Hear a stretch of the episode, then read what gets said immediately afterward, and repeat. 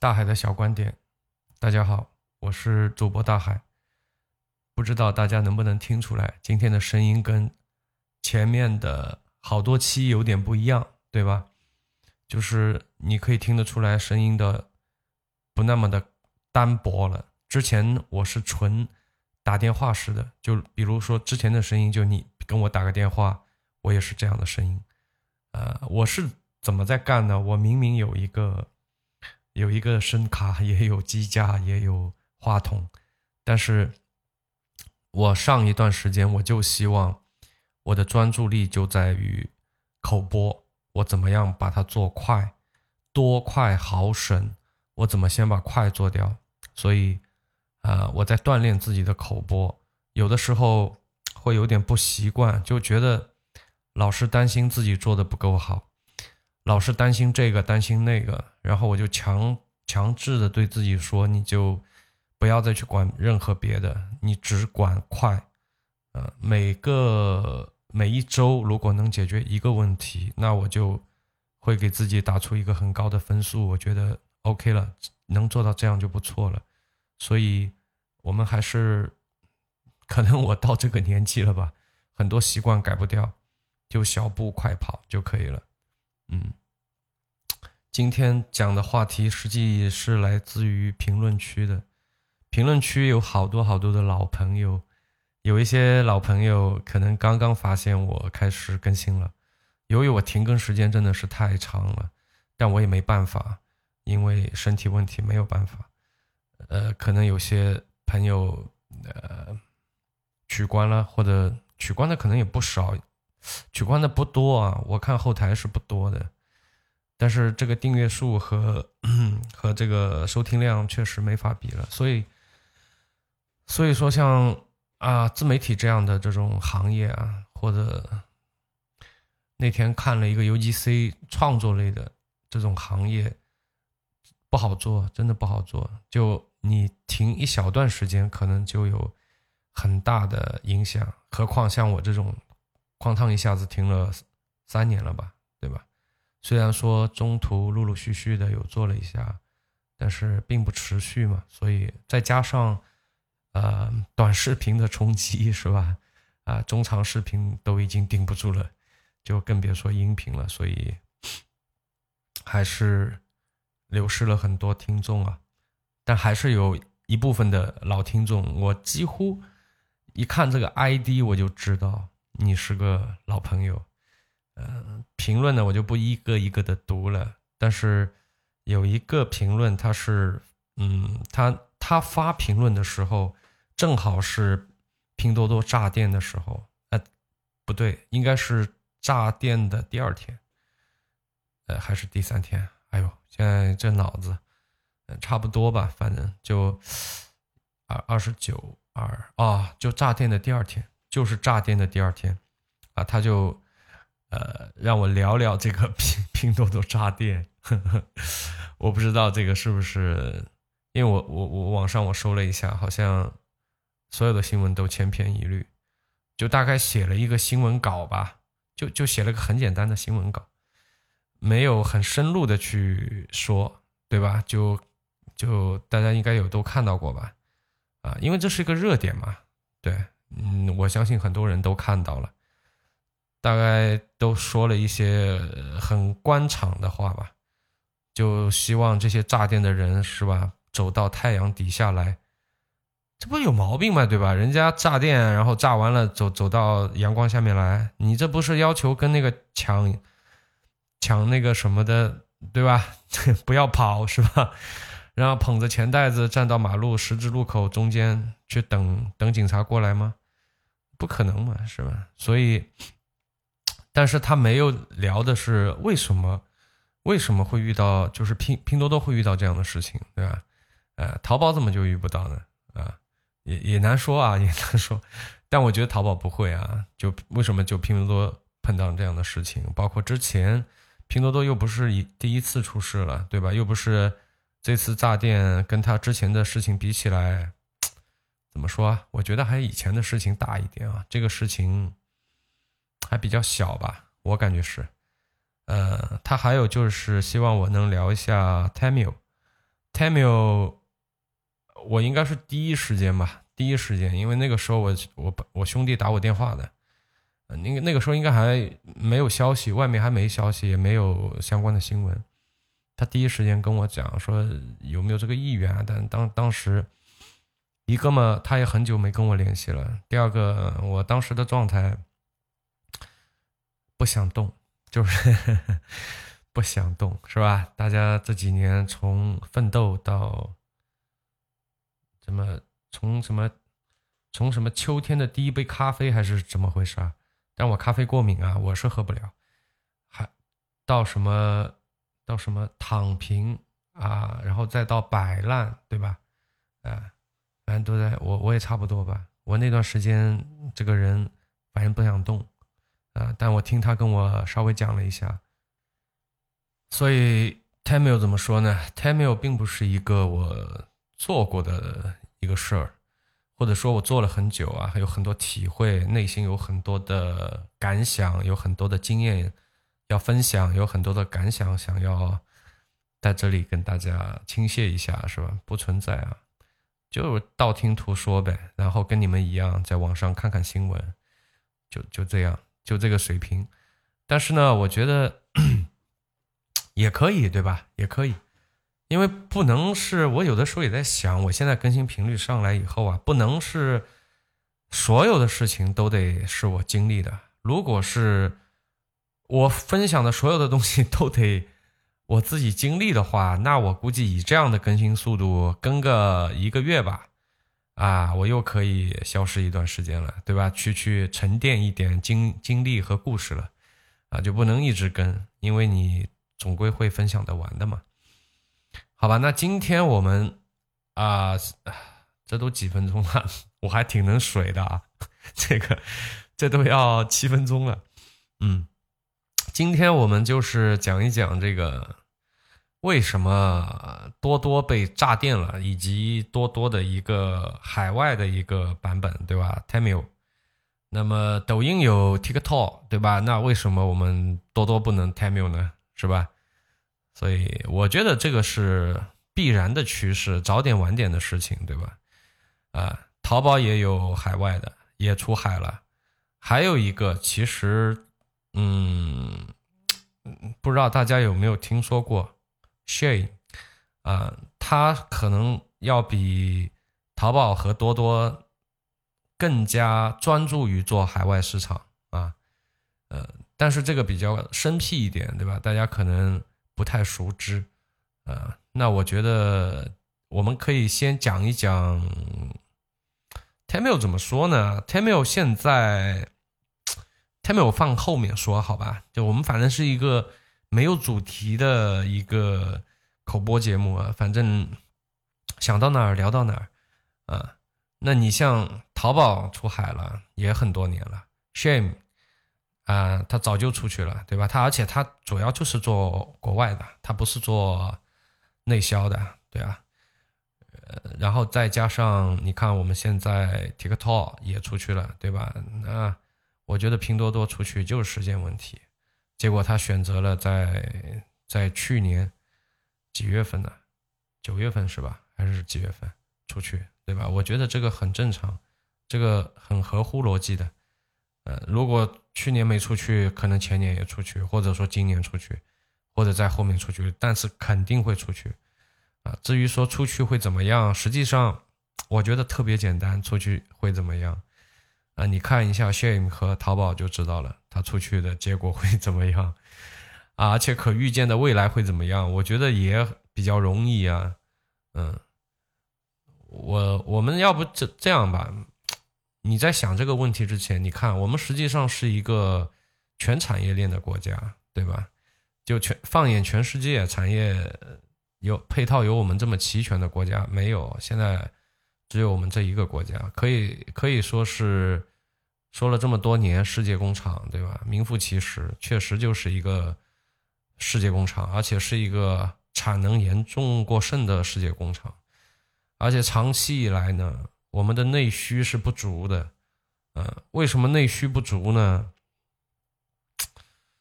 这个就 我觉得也是一个悖论，对吧？你想嘛，你主要是呃做生产的，对吧？你是做世界工厂的，那么所以说你做不了很多附加值比较高的这种工作，那相应来讲的话，你国民的收入就不会太高啊。大量的劳动密集型产业之下吧，那么产业工人的这个收入能有多高呢？对吧？很见得量的，呃，可能刨掉医疗、教育，再加上自己的生活，再加上房贷、车贷，对吧？就是这种生活必须的这种扣掉啊，什么水电煤，对吧？话费，你你还能多钱吗？多不了。所以长期以来，我们就是一个内需不足的一个国家。三驾马车里面最没有存在感的，实际上就是消费。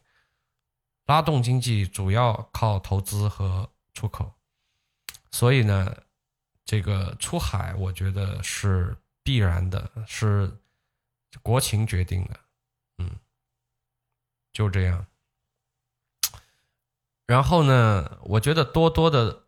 Tamil，如果你们想了解一下的话，很简单，对吧？Google Pay、Google Play 下载一下，然后你看一下就可以了。当然，很多人会说这个 大海，对吧？Google Play 怎么弄是吧？我们没有，我不能教你啊，教你这个是要犯错误的，好吧？你自己自己做功课去怎么弄啊？包括 TikTok，对吧？你们。不也是想尽了各种办法搞上了吗？对吧？装上了吗？对，最好的方法就是把它安上，安在你的手机上看一下。呃，实话实实说，我今天跟你们聊这个东西，对吧？但是我自己并没有使用过它，啊，没必要嘛，对吧？我有国内的拼多多，我干嘛用它呢？对不对？你要是比性价比，那肯定还是我们的多多厉害啊。加上 Tamil，那现在我们在海外的电商平台，呃，影响力比较大的那就有三个了，对吧？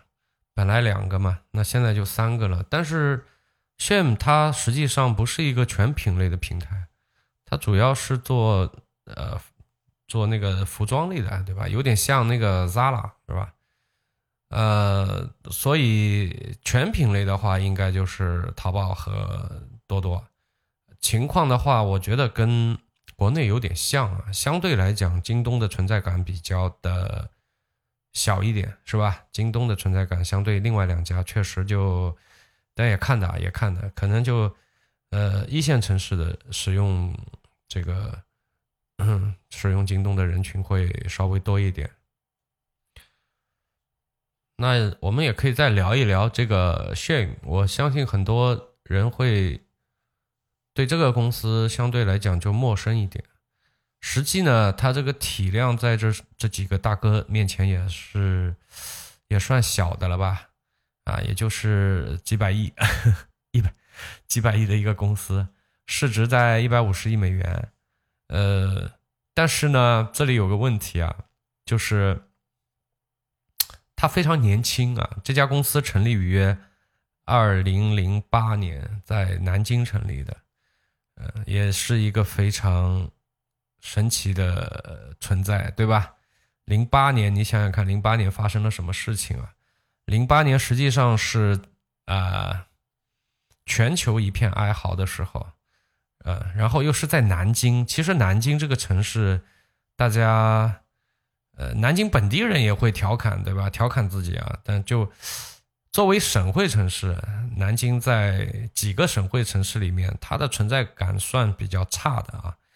但我我现在待的这个地方也挺神奇的，我去南京也很近，我大概坐高铁一个多小时就可以到，一个小时出头一点吧，一个半不到的，一个一个一个小时稍微多一点就可以到南京，一个小时稍微呃不到一点啊，对吧？四十几分钟，如果是高铁的话。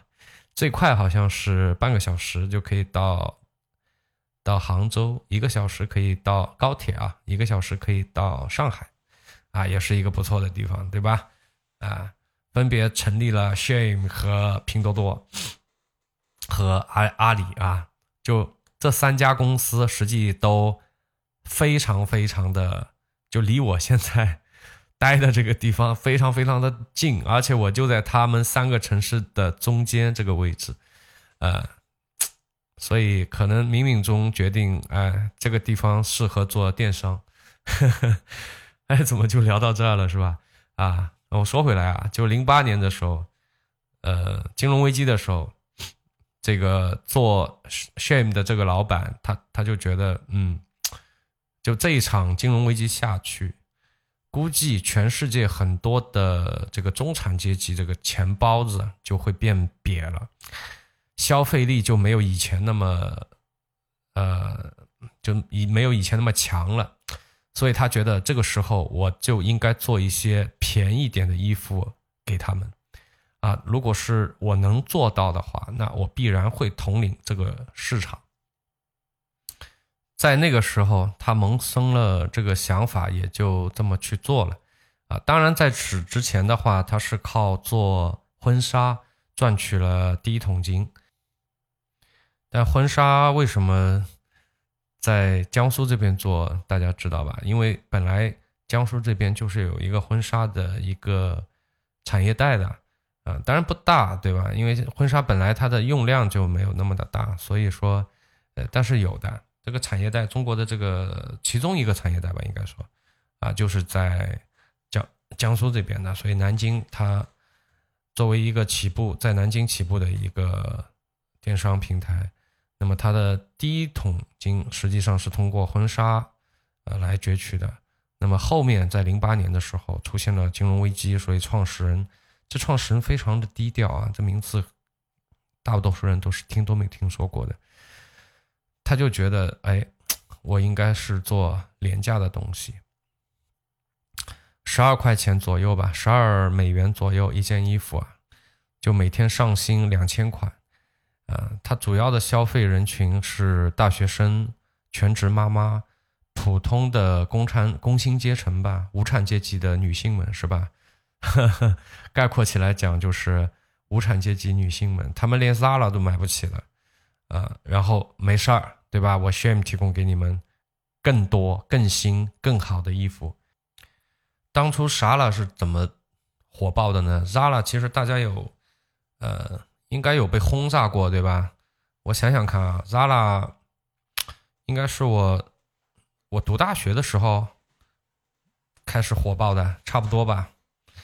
啊，但我的感觉我也没觉得 Zara 有多么多么便宜，对吧？但是有一点，它确实就是款式更新的非常快啊。那个时候有很多的这种欧洲的那种大牌开发布会啊，干嘛的？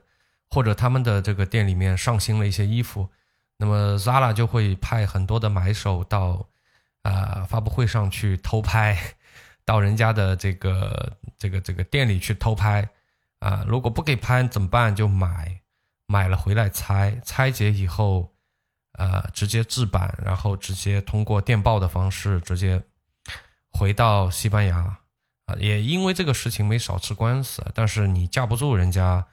就很多时候大家都是这样的，就是嘴巴上喊不不行不行不要不要，对吧？但身体很诚实，便宜啊，你挡不住的，所以你架不住人家十四天就把就把这个 Zara，我说 Zara，Zara 当时这不是以快嘛，还说什么在建了什么地什么地下运输通道是吧？我有没有记错？好像我有听说过类似的，就他建了那个地下运输通道。但目的就是更快的可以把衣服从工厂啊，呃，放到他的门店里去，啊，就从偷拍到这个在门店里挂上半个月时间，啊，他就靠这一招，啊，那当然还还有一招便宜啊，但你但你不要去奢望它有多好的面料啊，有多精细的这个加工，这这不要去奢求，他只能给你保证。一个我很快，对吧？当然有一些盗版的嫌疑，啊，也不停的打官司，有一个庞大的法法务部，呃，然后，呃，很便宜，对吧？做工不咋地，但是也很便宜，上新速度非常快。Shame 一看就不开心了，你知道吗？他一看，对吧？那机会来了嘛，是吧？你想想看，Zara 他当时大量的这个、这个、这个，在欧洲去搞这个事情的时候，它的生产大量是在在在在西西班牙吧，是吧？在西班牙搞的。那西班牙工人一一天多少钱？咱这边一天多少钱，对吧？你不是说你快吗？对吧？你你想想看，现在物流这块能干得赢中国的还有吗？对吧？你但凡出过国的人都知道的。你在国外，你点个外卖，你试试，对吧？你现在肚子很饿，对吧？你想吃东西了，然后呃，不幸的是你现在没在中国，你在国外，这个时候你想点个外卖，你试试是吧？对 吧？这个肯定不行的嘛，要饿饿要饿晕过去的。所以中国很快，对吧？你要跟我比超，对吧？对啊，我们也没输，嗯，我们也从来没输过谁啊。如果是抄的话，呃，你派买手，那我也可以派买手啊，对吧？我也可以派啊，啊，我也可以去拆啊，拆完以后制版，制版以后通过这个这个都不用传真了，对吧？我直接邮件回来，这边就赶紧的就下单了。我们这边的产业带，服装产业带，中国的服装产业带，要是敢说第二的话。西班牙，你敢说第一吗？不可能，对不对？我们从面料到生到工厂到辅料，呃，到物流，还有吗？比我们更齐全的产业链没有了。放眼全世界都没有了，对吧？你比便宜也比不过我们。当然，东南亚有些比我们人工便宜，但是它产业链没我们齐，对吧？啊。你西班牙，你产业齐，但是呢，你这个人工肯定跟我们没法比的，是吧？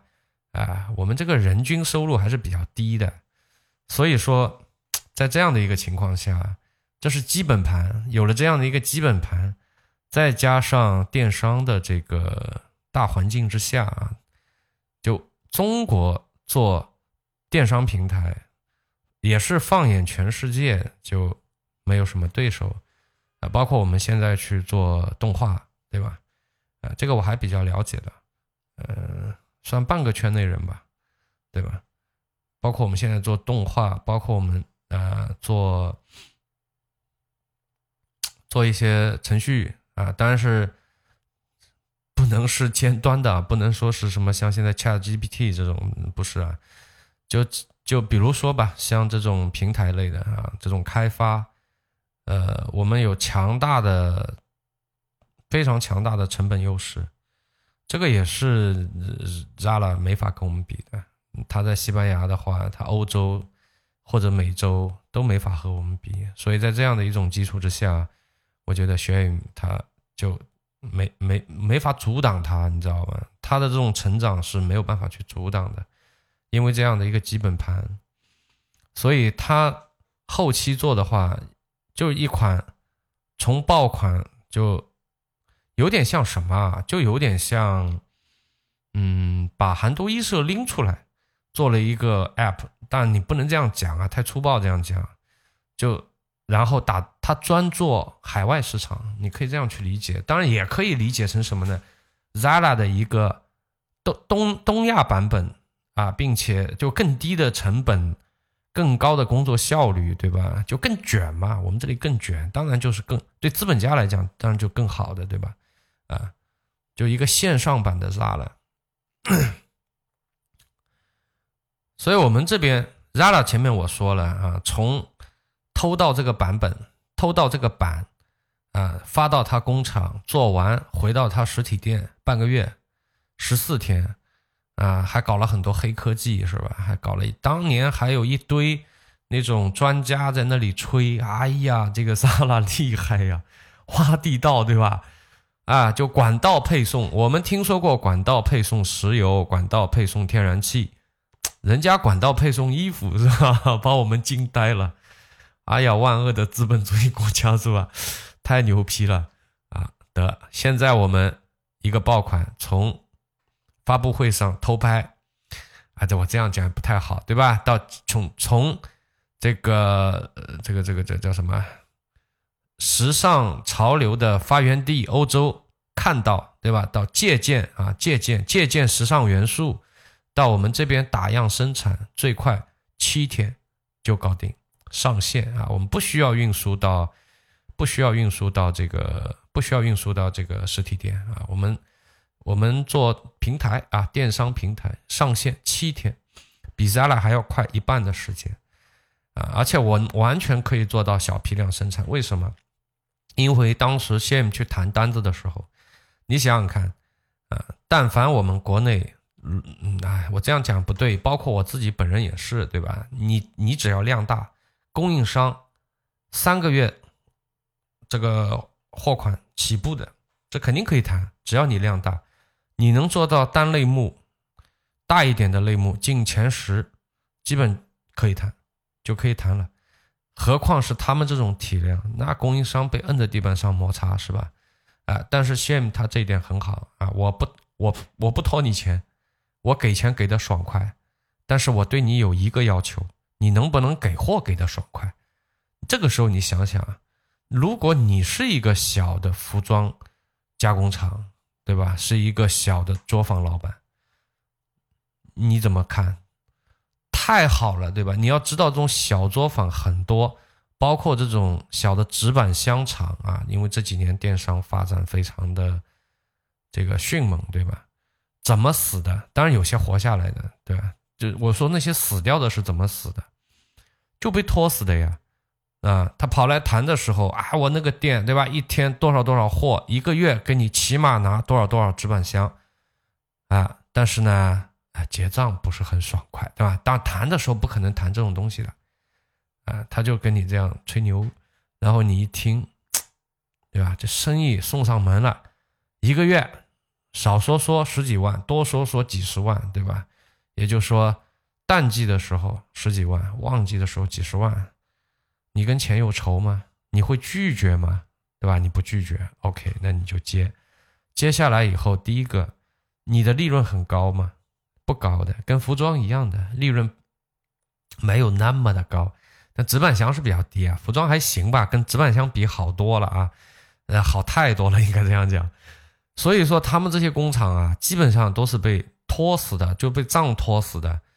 所以，一旦但凡是听到哪个老板或者哪个公司跟你谈，哎，我们结账爽快，但是希望你能够小小批量订单快速交单的，肯定做，没有道理不做的。所以靠这个。有一大帮的，就是下面这个整个产业链里面有一大帮的人愿意去给他做这个事情。但，这个这个过程当中，这个他们的创始人叫徐仰天，啊，其实也蛮年轻的，感觉跟我差不多大吧，是吧？哎，人比人气死人，不能比，不要比。我我这里劝大家不要去比，啊，比了就有的时候我们的。痛苦往往来自于这种对比，知道吧？啊，就过好自己就行了，对吧？你像我在这里讲故事也挺好的，啊，他赚了这么多钱，肯定也得吃不少的苦啊。我坐在这个房间里面愣这个二郎腿聊几下就完了，是吧？啊，我们说回来啊，啊，他也是个牛人啊。他刚开始并不是做北美市场的，他刚开始什么奇葩市场都做啊，印度也做，欧洲也做，然后一点一点做起来的。现在他这个业务已经是遍布全球了，呃，他在国内也也不光是在南京了，他就是起步的时候在南京婚纱这个起步的，现在是南京、深圳、呃杭州、广州、呃佛山，对吧？还有呃印度，印度也在做。当然，海外的话有，呃，比利时，呃，啊，管他呢，反正一大堆地方，对吧？马尼拉、孟买、迪拜，对，一大一大帮一一大堆地方，那每个地方都有每个地方的问题。你比如说，印度有印度的问题，对吧？到了欧洲有欧洲的问题，到了美国有美国的问题，呃，就像极了今天的这个就。有个粉丝让我聊一聊 Tamil，对吧？你说 Tamil 到美国有没有问题？我觉得有他们到美国有问题。我觉得他的问题来自于哪里呢？就美国是一个是一个有时候会耍流氓的国家，在商业上啊，比如说我们的这个华为是吧？哎，被他耍过流氓的。但如果你现在，你包括之前那个海淘，包括之前呃，Amazon 是吧？啊，如果你现在啪的一下过去了啊 t e m 过去了，当然跟其实跟那何其相像，就今天的这个 t e m 过去的这种盛况和当初的 Shame 到啊美国的这个情况何其的相像，就是一到那边，咵一下子就。它的这个下载排名一下子就排到第一去了，呃，一下子把 Amazon 给挤下来了，呃，一样啊，当年也是这样子，那现在的 t e m i l 也是这样子，当然后来被那个 就积累这么长时间的一个优势，瞬间的就是包括 TikTok 对吧？瞬间的你看现在就被啊 ChatGPT 给抢抢尽了风头啊啊 ChatGPT 呢？说实话，我本来上个星期我就想调一个时间来聊一下，但是，呃，不知道为什么，就上个星期突然有好多东西我想聊，每次想到哎，我聊一下 ChatGPT 吧，然后开始录的时候就莫名其妙就就就聊着聊着聊聊聊，就不想聊这个了，就聊聊到别的地方去了。这一周无论如何我得要聊一下 ChatGPT，我觉得 ChatGPT。已经令我折舌了，我觉得，哎呦，太厉害了，太厉害了！但我相信还有很多的听众应该还没用过，没错，对吧？因为我们有一个 Great Wall，是吧？有一个 Digital Great Wall。我英语不太好啊，这个我这个不能，不是我在显摆我英语，我英语特差，我英语差极了。我我我跟老外聊天，基本上就是。啊，就手舞足蹈，啪啦噼里啪啦拍过去，这样一边说一边各种的辅助肢体语言这样拍过去，然后那边看懂了再一顿拍回来，就差不多是这样的一种水平。当然，你们知道，那今天我们的这个 ChatGPT 今天能做的一些事情，非常的可惜。今天我们在在。在我们我们在这边吧，我们在这边是用不了的，因为有一个有一个 Great Wall 是吧？我不知道别人怎么叫，我就随便就这么称呼他一下，所以导致我们用不了。那我们可以用我们的百度对吧？啊，文言一心是吧？啊，我们可以用百度，嗯，文言一心我啊。我也算是第一时间去申请的啊，第一时间申请了他的那个内测的名额啊。说起来，简直简直了，好吧？这个感受像极了，像极了之前。大家知道，其实呃，Go Google 它在我念大学的时候，在那个时候，Google 我们是可以用的，那个时候直接就可以用。后来由由于一些我不能说你们不能听的原因，就就对吧，就回去了，不能用了，不能用以后呢，就这个时候就就就百度就横横空出世，啊，统领了这个市场，因为它的最大的竞争对手被我们赶出去了嘛，那所以他就那个了。但是呢，由于对吧，你像我这种啊，那个以前都用过了好的东西了，对吧？呃，由奢入俭难，这个真的就忘不了，对吧？我就忘不了了，没办法，我深深的被那个迷人的迷住了，对吧？那个该死的，我被他迷住了，那怎么办？我就那个时候就开始想尽办法的就就用，对吧？啊，但是后来还是用上了，一直一直用，还用到现在，呃，很多年了。现在回头一看，很多年，十年以上了吧，十来年了，啊，有十来年。十来年的时间里，我看着 Google 做了这个，做了那个，而且神奇的是，有很多的产品啊，百度也跟着做了。哇，那个就没法比，好吧？它虽然做了，但是做的东西的使用，特别是复杂一点的东西啊，就讲点技术的那种东西，没法比，完全没法比。所以今天这个的这这个这个这个百度，它它今天说它这个 Chat GPT 四，它离 Chat GPT 四差距只有两个月，要不要脸呐？对不对？你现在个什么玩意儿？你现在哎，我这算了，他说什么就什么，好吧？反正我们没没有对比就没有伤害，就像那个搜索引擎一样，没有谷歌那它就是一哥，对吧？那所以 OK 是吧？其实是一个非常好的东西，呃，就可惜做不了啊。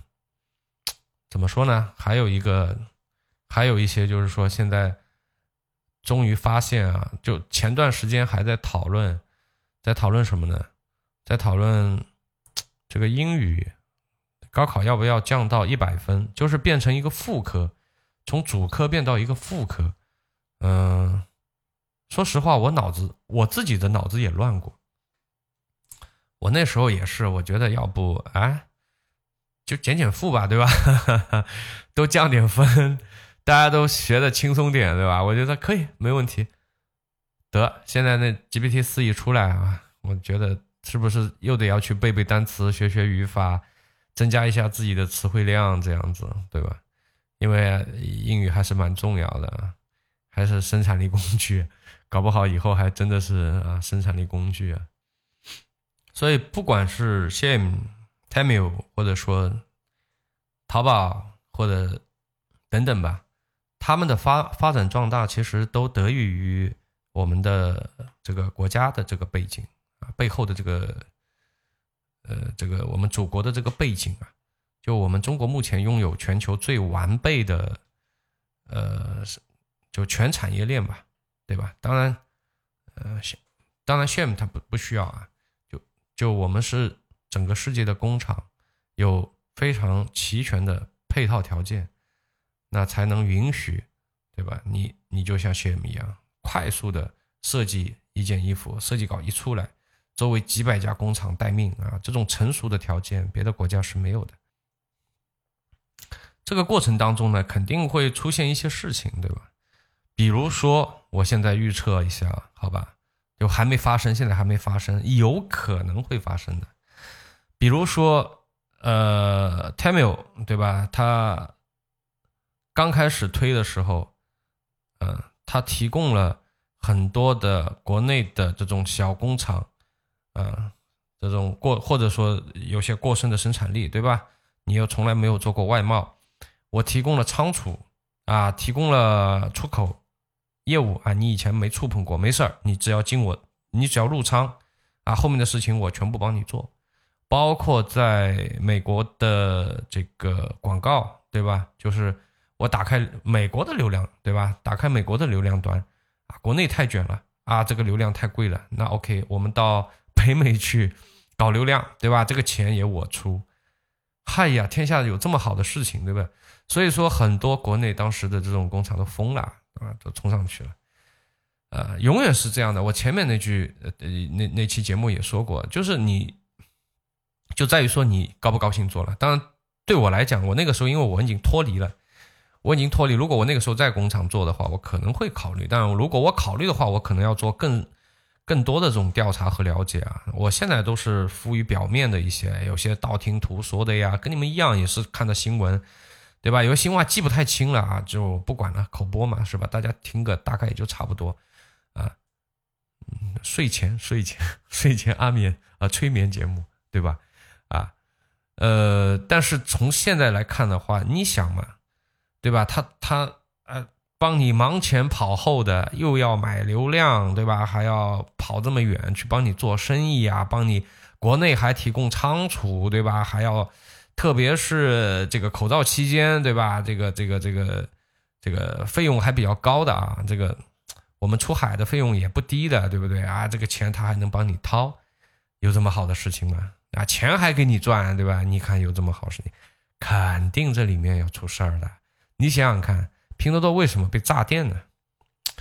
对吧？肯定是一些不公平的一些事情积压在那里。但是呢，被压榨一方呢，他没有一个非常好的一个申诉渠道，或者说是发泄渠道，那怎么办？最后通过这种极端的方式去发泄出来了，对吧？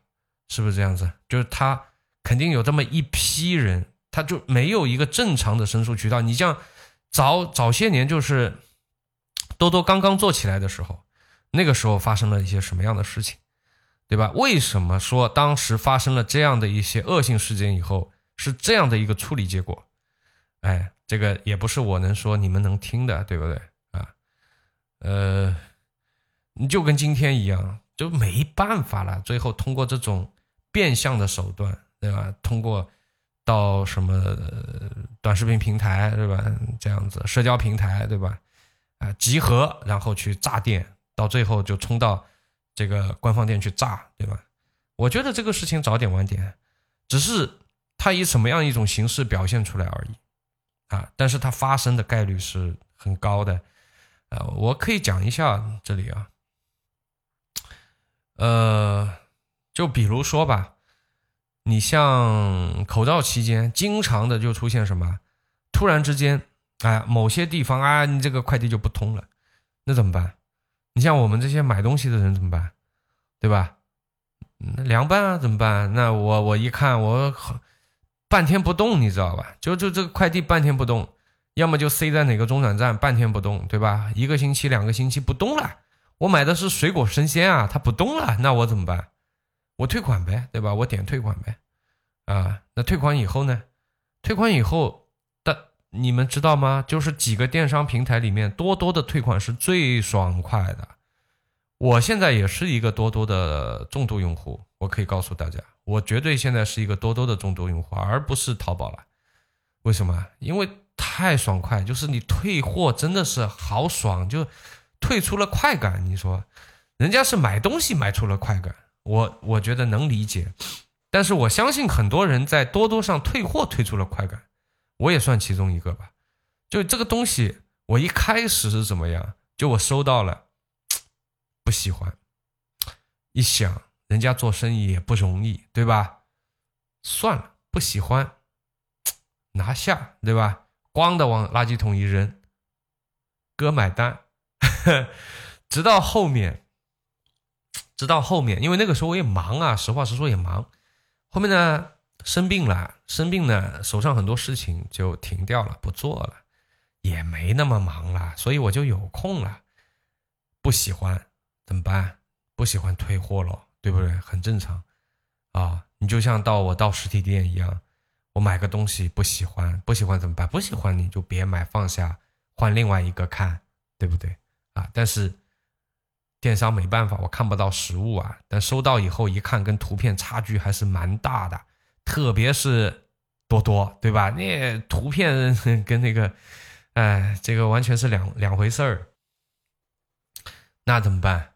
退货嘛？那怎么办？退呀，对吧？很方便，啊砰一点它就退了。大部分情况，那我也退的不多的，我退货比例大概会在百分之二十到百分之三十左右。现在。但这放在以前是难以想象。我不管大家信不信，我可以跟大家说一下，我以前一年下来，我买这么多东西啊，呃，我估计退的退的次数不会超过三次，除非是太离谱了，这个商家给我的东西啊。第二个就是这东西很贵，然后呢又。达不到我的预期啊，这个情况我也会退啊。你买个几千块钱的东西，结果，对吧？打开一看，我靠，完全不是这回事儿，是吧？那那这个也不是人傻钱多啊，这个我会退，但是基本上不退啊。以前是这么个人啊，现在不对啊，现在哎不不行，这质量不行，我退啊。现在是这样，所以呢，我个人退款大部分情况下就是我还没退呢，钱已经先打给我了。你像口罩这段时间，啊，动不动某中转站不动了，这东西不动了，这个货不动了怎么办？那退货怎么办？但是呢，他也发出来了，发出来了，有些东西啊，就是他钱退给我了，过了很久，我收到了。如果是吃的东西呢，基本我就都都没法，都凑了都，就吃的东西，用的东西呢？那我还要给给他退回去，再就这样。但是呢，有些商家就说我主动联系他，我说我我我退给你，他说算了算了算了，就这样啊。那有些贵的呢，他还是会跟你要回去的。但是呢，主动联系我的商家没有，没有一个都没有。我也有买过耳机，呃，就那种，呃，不是不是 AirPod，就那种三百来块钱的，就也不联系我，还要我去联系他。我我可以这么讲。你们想一想，他为什么不联系我？我估计就特别简单，联系了很多了，他联系到绝望了，所以就不联系了，是吧？是这样吧？就被恶意退款退到绝望了。我有在网上看到过一篇文章，就甚至某些地方，这个就他开了个小店，店里都卖拼多多那种恶意退款退来的东西，就是我买了这个东西，我我。不退货，我仅退款，啊，然后商家你肯定不同意啊，不同意我就申诉小二，申诉小二我就成功，钱就回来了，然后我再买下一家，啊，买回来，然后再退款，仅退款，再仅退款，然后肯定商家不同意嘛，不同意我继续申请小二介入，然后我又成功了，就这样，就通过这个方法，在当地开了一个小超市，全是在拼多多退货退出来的，这个新闻我都看到过。有多离谱啊！你们想想看，就我自己也有这种经历嘛，自己也有这种体会，就是我觉得他这种退款机制会促使用户的退款，就有的时候你也不是很想退，对吧？有的时候大家就是本是同根生，相煎何太急，就。大家都能体会，就做做商家都不容易啊！就就以前淘宝的这种环境，我觉得还真的还就相对健康一点。但是如果现在多多这样去偏袒买家的话，这当然符合他自己平台的利益，对吧？因为现在流量贵，对吧？商家这也不值钱。我前面就说了，我们是一个产能注意严重过剩的国家，知道吧？是严重过剩，同质化竞争极其。变态了，已经说，我本来说这个 严重，我都不足以表达我的心情了，是吧？啊，就内卷到这样子了，不是说学校里内卷，考公务员内卷，任何一个行业都内卷。你就我就说自媒体内部内卷，内卷，对吧？我到时候也可以开一期啊，虽然说，对吧？也也内卷，虽然说我是算很早了，但是我没有赶上视频这波红利，因为我本来就不是靠做这个的，就。我做自媒体的目的跟很多他们这种 UP 主啊或者短视频主啊的目的，我们的出发点不一样，所以这也导致我错过了去做短视频或者中长视频。可能对我来讲，我更偏向于去做那种长视频。呃，我不太喜欢做短视频，但如果你为了生活或者不为生活，你把它。当成你的一个奋斗的目标的话，也没有这么多喜欢的，对吧？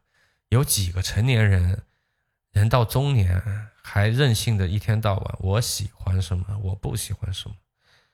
成人世界里没有这么多任性，是吧？嗯，怎么又扯到那儿去了？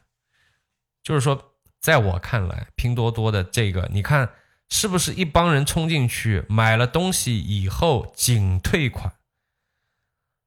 是吧？仅退款，像极了我看到的那个新闻嘛。就这家伙，当地开了个超市嘛，那超市里所有的东西都是怎么来的？仅退款。大家千万不要听完这期节目以后去多多买东西，然后仅退款，千万不要这样。真的，我觉得一个好的环境需要大家维护的。啊，而且就是说，嗯，不管怎么样吧，我觉得。一个有素质的人，有个有有有素养的人，应该很清楚哪些事情该做，哪些事情不该做。赚那点便宜，丢了自己的素养，到底是赚了还是亏了，对吧？我觉得大家都是听音频的人，我一直在说，听音频的人相对来讲，在整个人群当中的素质算比较高的。算是非常不错的那一类，所以大家不要去做这个事情啊。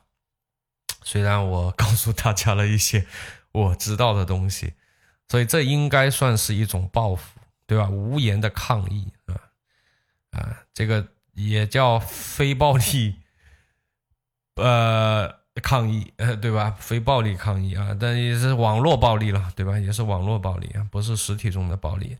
实体现实中的暴力有过啊，没好果子吃啊，对吧？那大家也不傻呀。那上一次，呃，搞了一次这个这个这个现这个现实中的这种，对吧？这种抗议啊，然后呢，然后没好果子吃啊。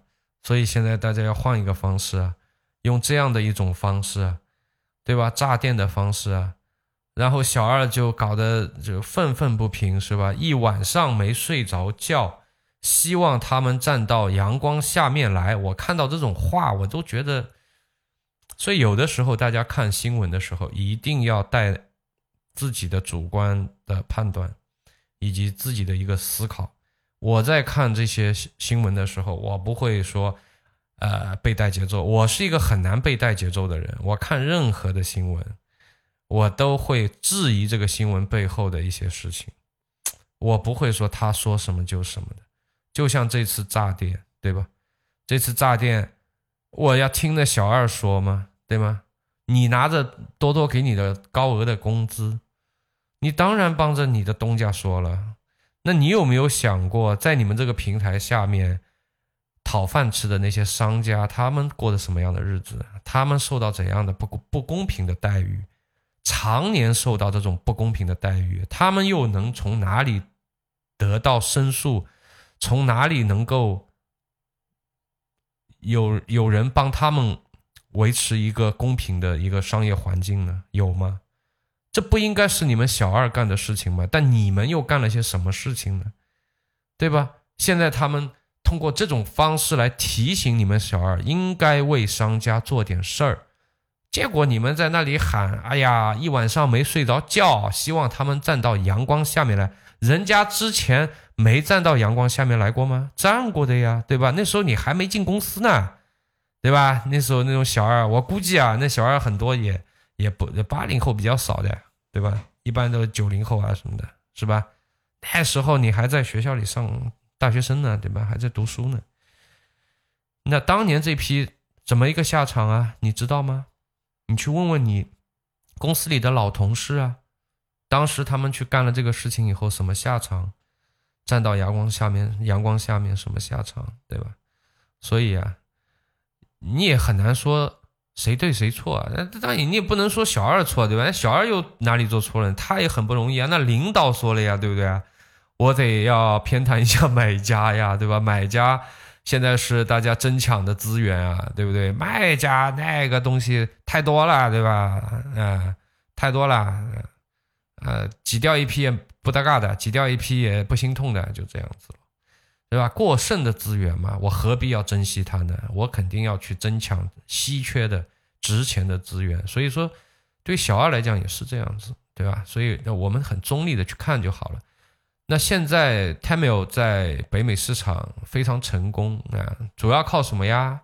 主要靠低价。所以说低价这个东西呀，怎么说啊？以前以前经常经常有一些专家在那里说：“哎呀，这个我们不能做低价啊，我们一定要做这个升级，这个那个。”但实际上，真的到了实战的过程当中，低价是一个非常非常可怕的手段。